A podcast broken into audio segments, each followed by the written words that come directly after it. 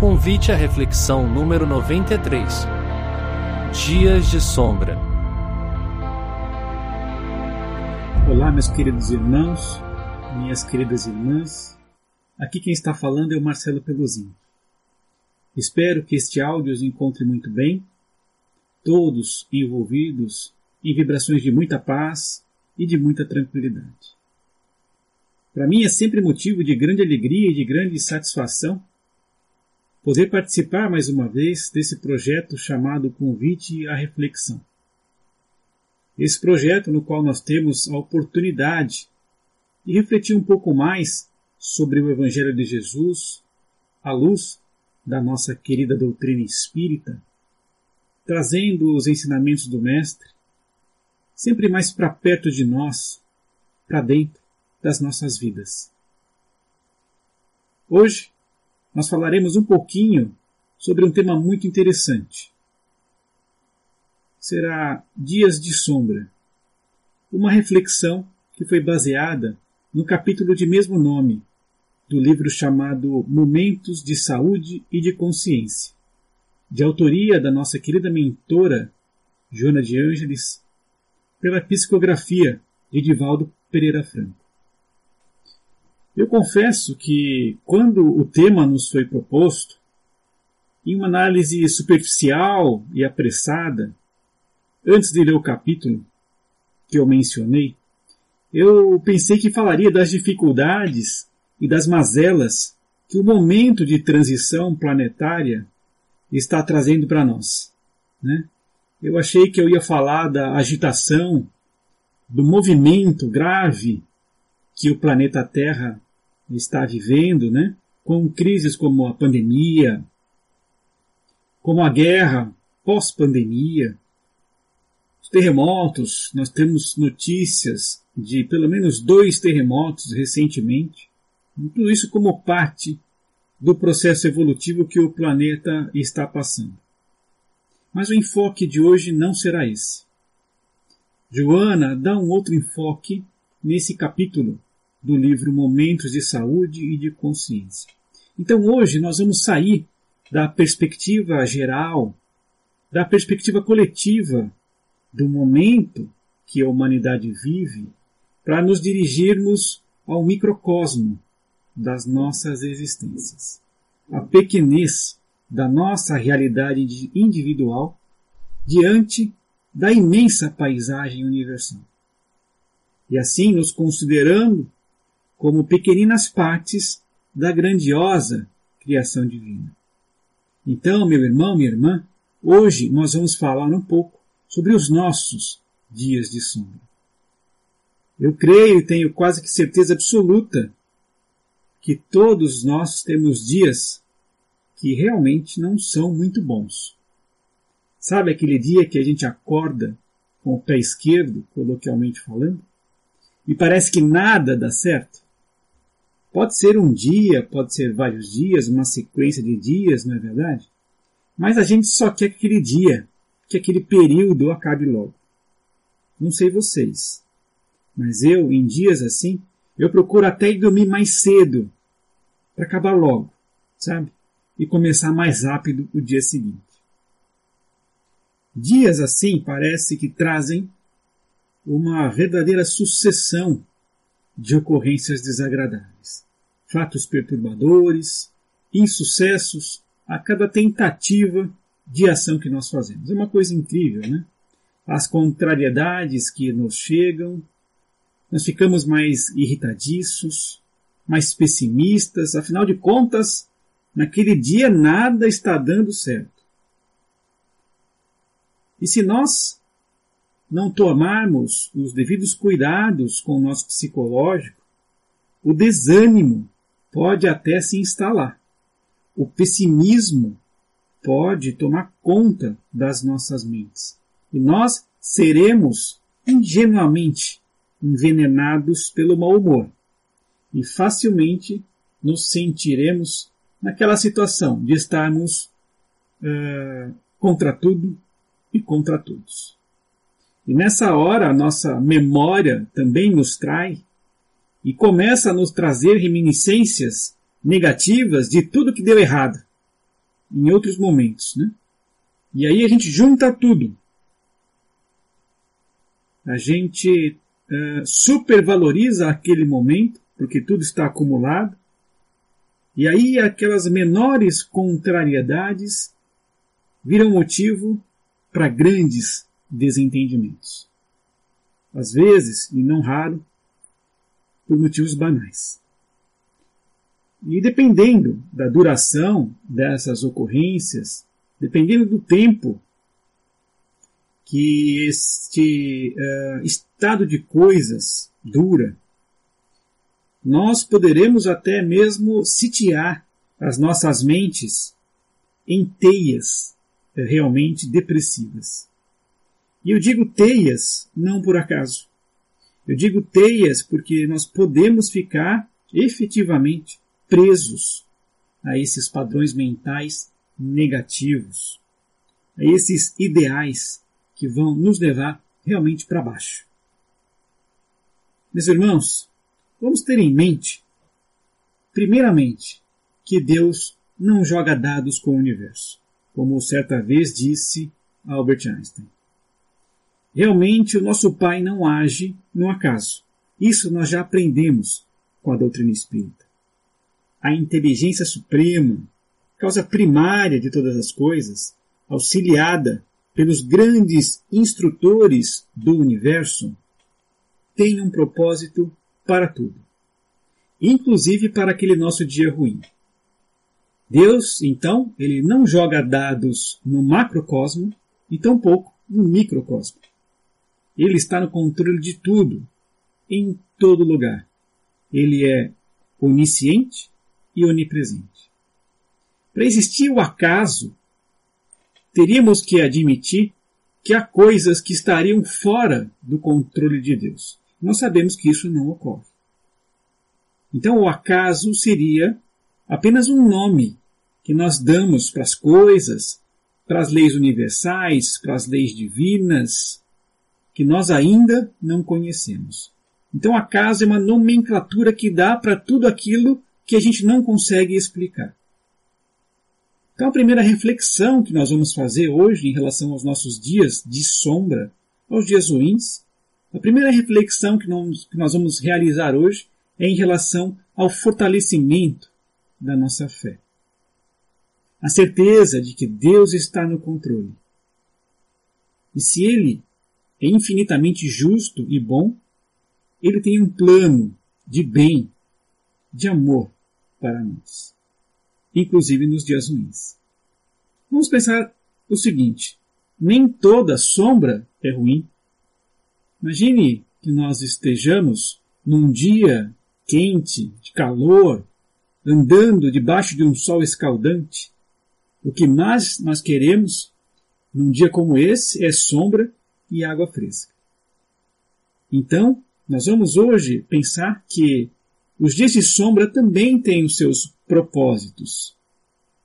E como diz Joana de Ângeles, esses dias de prova têm a sua finalidade.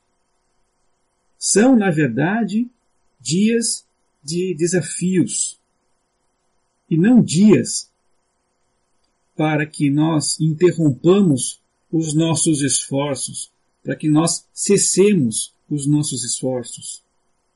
E é bem verdade que quanto maior a dificuldade, mais energia será necessária para sustentar o nosso propósito no bem, para sustentar, para manter os nossos valores morais, a nossa transformação para pessoas de bem. É bem verdade que insucessos podem ocorrer, né? e às vezes eles se tornam recorrentes. Por isso nós precisamos ser diligentes e precisamos tomar cuidado.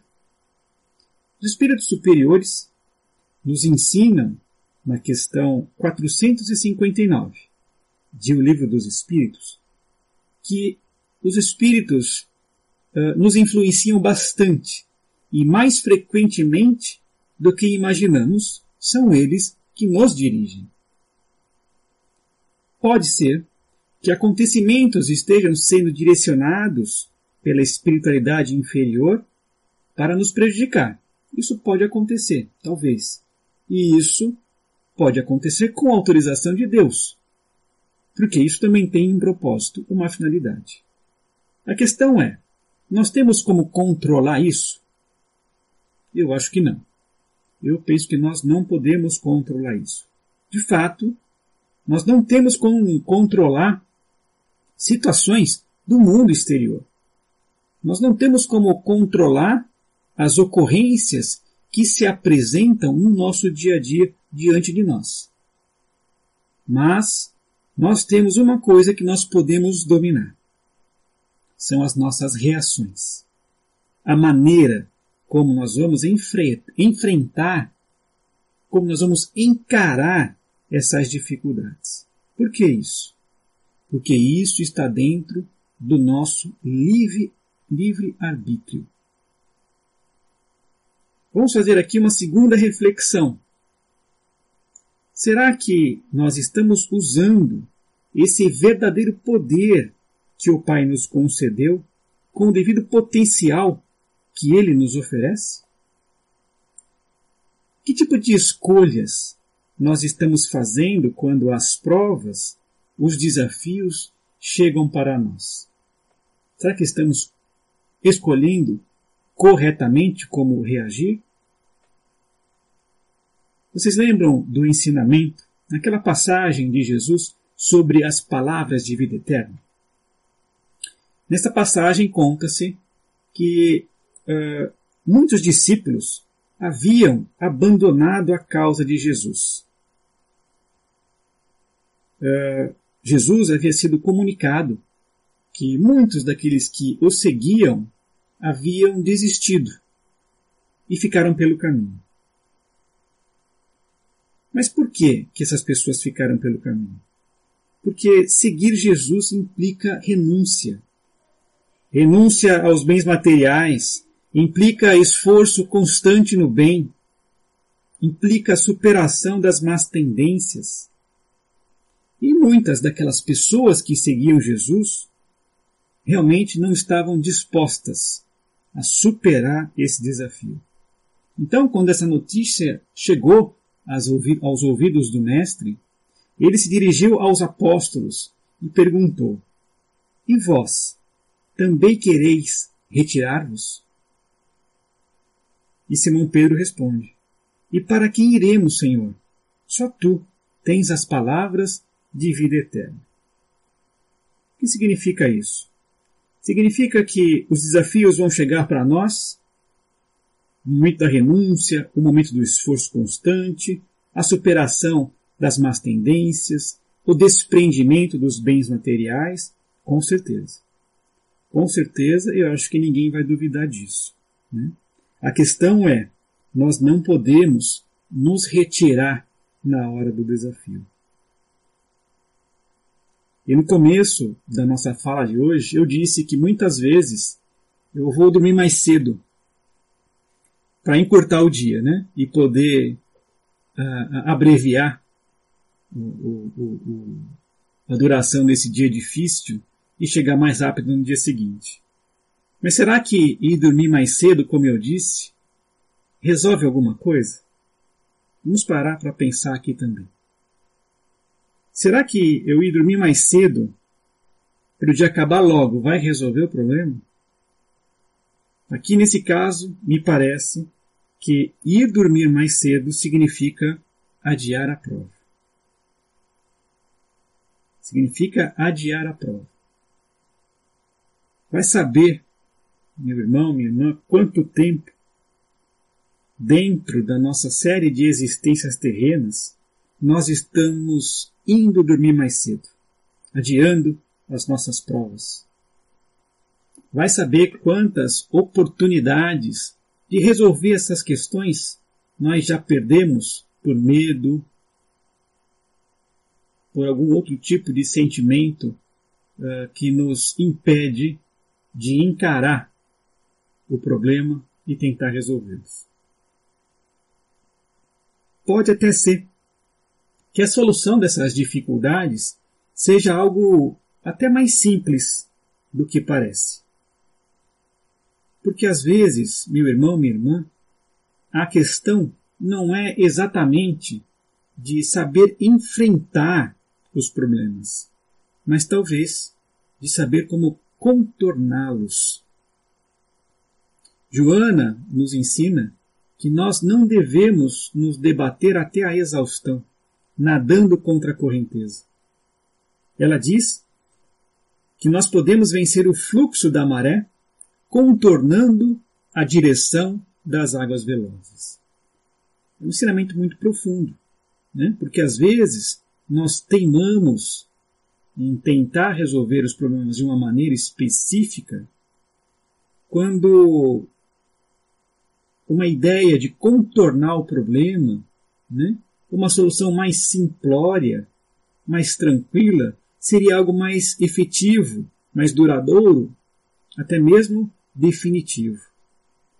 Então, essa reflexão que Joana está nos trazendo aqui, de não nos debatermos até a exaustão, é muito importante. Talvez até uma dica de como superar as problemáticas que se apresentam nos nossos dias de sombra. Tem outra questão também aqui, meu irmão, minha irmã, que é a seguinte.